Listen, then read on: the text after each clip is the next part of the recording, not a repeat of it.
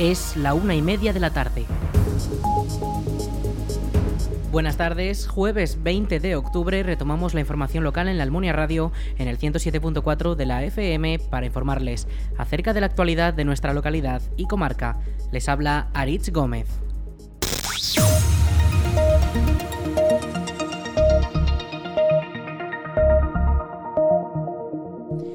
El Banco de Sangre llama a todos los vecinos de la Almunia a que acudan a donar sangre durante los días de campaña en los que permanecen en la localidad. Para poder donar sangre se puede acudir al Palacio de San Juan durante los días 20, 21 y 24 de octubre de 5 y media a 9 de la noche. Desde la entidad explican que necesitan unas colectas extraordinarias en esta campaña para poder atender todas las necesidades de los pacientes. Recordamos, este jueves, viernes y el próximo lunes por la tarde en el Palacio de San Juan. La Concejalía de Cultura y Participación Ciudadana junto a la Biblioteca Municipal de la Almunia han presentado el programa de actividades con motivo de la Semana de la Biblioteca. Este evento comienza el lunes 24 y finaliza el lunes 31 de octubre y se celebrará en la Biblioteca de la Almunia con entrada libre en todos sus actos hasta completar aforo. Entre las distintas actividades encontramos encuentros con autores como Omar Fonollosa el día 26, Víctor Juan el día 27 y Manuel Julvez el día 28. Cuentacuentos también el día 25, bajo inscripción llamando a la biblioteca, y la presentación del libro El Paseo por la Almunia el día 31.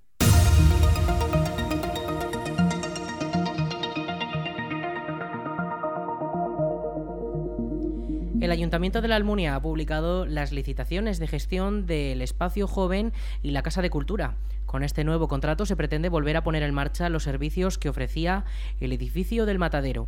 Escuchamos a Juan José Moreno, teniente alcalde de la Almunia por fin va a reabrirse. También son problemas de la pandemia, de, de, las empresas, algunas empresas de servicios han desaparecido y es un poco costoso también preparar todo el pliego, adaptarte a las nuevas modalidades y al final ya eh, sale esta, esta nueva licitación. Serán eh, un contrato de dos años más uno más uno, con lo cual la empresa podrá estar eh, cuatro años si las prórrogas se, ejecutan.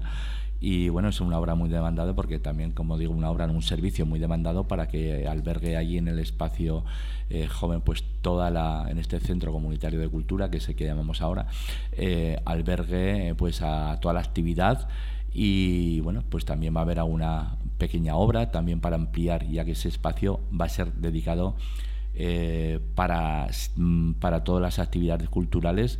Ya tenemos el espacio joven, tenemos la, la, parte de restauración, tenemos la sala de dibujo y pintura y el almacén que había contiguo de jardinería, estamos desmontándolo para que se haga la obra pertinente y ampliar esa zona, con lo cual todo el entorno interior de, de, lo que era el antiguo matadero va a quedar para este tipo de actividad, con lo cual se agradece también dotar, bueno, y los, y los cuartos de ensayo donde se realizan eh, por parte de los grupos eh, locales y por parte de, de, la J o de todos eh, gente que lo, que lo solicita para poder tener ahí en esos, en esos cuartos que están acondicionados perfectamente, insonorizados, pues que hagan su actividad musical también. Además, desde el consistorio ya se tienen adjudicadas las licitaciones para la sustitución de las farolas por lámparas LED y de la actuación en la ermita de Cabañas. Escuchamos de nuevo a Moreno. Por ejemplo, la iluminación, esa sí que tiene que estar acabado a final de año y, la ermita pues ya empezará. La ermita está, eh, se acaba de, autorizar, bueno, se acaba de adjudicar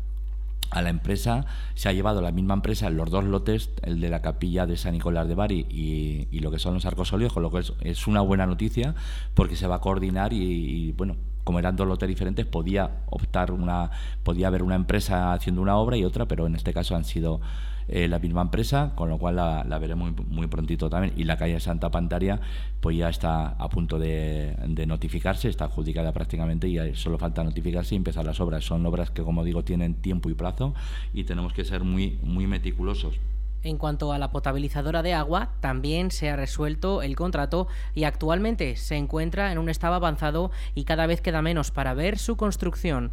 Escuchamos a Juan José Moreno.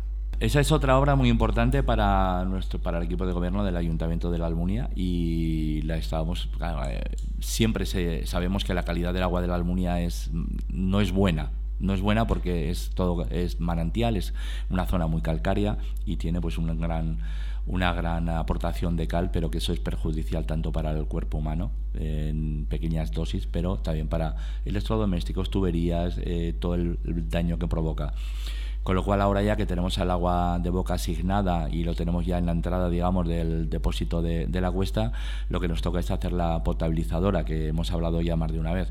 Ya está adjudicada el proyecto, eh, se ha adjudicado a Villar Sampillo, que fue la empresa de, arquitectura que hizo, que realizó el proyecto de la guardería, de la escuela infantil que tenemos en Avenida Corazón de Jesús, con lo cual es una buena.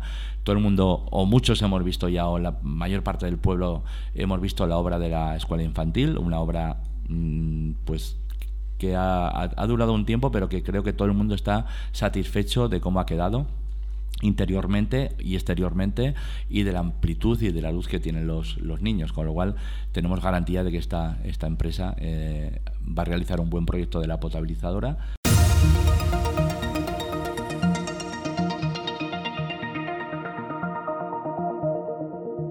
El Ayuntamiento de la Almunia ha anunciado que el acceso a la Plaza del Jardín por la calle La Iglesia permanecerá cortado durante los días 19 y 20 de octubre. El motivo de este corte al tráfico se debe a que se están realizando labores de mantenimiento y mejora del firme en las inmediaciones para reparar adoquines y posibles baches que puedan provocar caídas. Los usuarios solamente podrán acceder a la plaza por razones de urgencia a la residencia de mayores Nuestra Señora de Cabañas. El resto podrán acceder con sus vehículos a partir de este viernes. La Almunia de Doña Godina ha presentado el primer vehículo del mundo que utiliza como combustible gas natural renovable a partir de gallinaza. La novedad se ha anunciado en la sexta edición de la jornada Impulso Emprende, celebrada este pasado viernes en Valencia. El ayuntamiento de la localidad acudió representado por la alcaldesa Marta Gracia y el teniente alcalde Juan José Moreno. Acudió con la propuesta de planta de biometano del proyecto Bioavigas, ejecutado en el municipio por la empresa Biogas DT Aragón, en una de las granjas del grupo Bailón.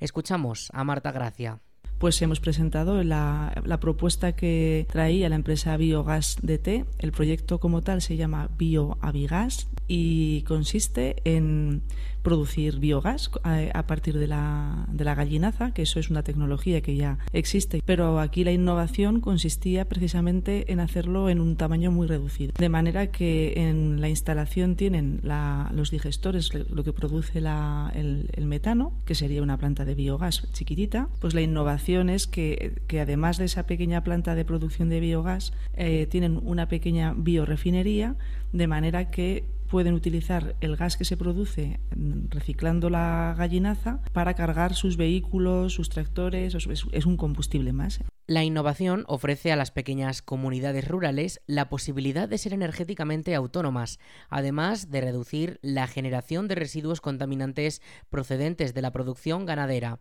Durante la jornada, la Almunia estuvo junto a más de 50 ciudades con el objetivo de facilitar el encuentro entre responsables municipales y el tejido emprendedor y premiar las iniciativas más innovadoras de los distintos municipios. Escuchamos de nuevo a Gracia. No, no, es un encuentro de alcaldes contando cosas, es un encuentro de empresas contando cosas. Te das cuenta de que hay por toda España eh, un, un, grado de innovación y de, y de creatividad muy grande y que es importante ¿no? que, que, las administraciones pues demos respaldo aunque, en la medida en que podemos, ¿no? para, aunque solamente sea para visibilizar toda esa creatividad que se tiene en todos los, en todos los lugares de, de nuestro país. Pues es importante que tengamos la capacidad de innovar, de crear y de que nuestras empresas pues, se muestren. Y bueno, para nosotros esta ha sido una primera experiencia porque como es la primera vez que estamos en estas redes, estamos empezando, es muy interesante y bueno, siempre también a las empresas les interesa porque al final tener a 50 empresas juntas siempre favorece pues que haya o bien inversores o bien intercambios. Bueno, yo creo que encontrarse y conocerse siempre es positivo. Gracia también ha destacado que la participación en el encuentro de Valencia ha sido una muestra de cómo el reconocimiento como el título de Ciudad de la Ciencia y la Innovación que ha recibido la Almunia para los próximos cuatro años es una oportunidad de aprender de los demás municipios y de aportar nuestras experiencias y demostrar que el mundo rural tiene mucho que aportar. Lo que a mí me pareció diferente de todos los demás es que nuestro proyecto estaba pensado desde un medio rural y para el medio rural. Y por eso creo que la innovación que nosotros presentamos era todavía más interesante. A lo mejor es que no lo contamos lo suficientemente bien, habrá que aprender porque había que contarlo en tres minutos de reloj. Cuando se pasaban los tres minutos exactos, se te cortaba el micrófono. Y es muy difícil contar tu idea en tres minutos de reloj. Pero bueno, yo creo que, verdaderamente nos den o no nos den el premio, eh, para mí ese fue verdaderamente el factor diferencial del proyecto que presentaba la Almunia, que venimos del medio rural y lo pensábamos para el medio rural. Eso nadie más lo hizo. Ahora el ayuntamiento espera poder volver a participar en las próximas ediciones.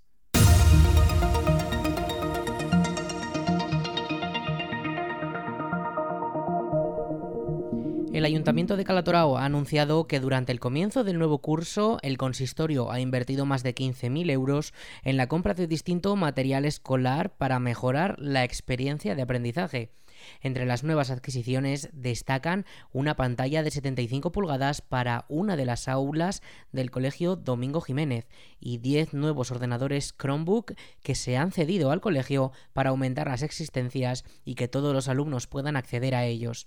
En esta inversión se incluye también la ayuda para la compra de libros destinada a familias de la localidad valorada en más de 9.000 euros, que se ha hecho en colaboración con el AMPA, quien se encargará de adquirir gestionar los lotes de libros escolares entre las familias no incluidas en el banco de libros.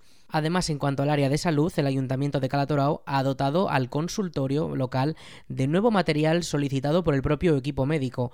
Entre las nuevas adquisiciones destacan una nueva pesa bebés, un Doppler vascular, un otoscopio o monitores de tensión arterial. Desde el consistorio señalan que todas estas inversiones se realizan para mejorar la calidad de los servicios públicos prestados a los vecinos de Calatorao. Los médicos de atención primaria exigen la dimisión de la consejera Maite Pérez por su insultante afirmación de que no se están ocupando el 100% de las agendas de consultas y ante esta grave acusación de la consejera de la presidencia y portavoz del gobierno de Aragón que según los médicos cuestiona la actitud de los profesionales aragoneses que defienden que ya cuentan con agendas saturadas a diario, la consejera creen ellos que debe rectificar, dimitir o ser directamente cesada por el jefe del Ejecutivo. Los sindicatos médicos de atención primaria de Aragón reiteran que la sanidad pública en la comunidad autónoma va camino del colapso por la falta de inversiones y planificación y critican también que encima se intente culpar a los profesionales de la mala gestión de los responsables políticos cuando la realidad es que sus condiciones de trabajo suponen un importante desgaste físico, psicológico y familiar.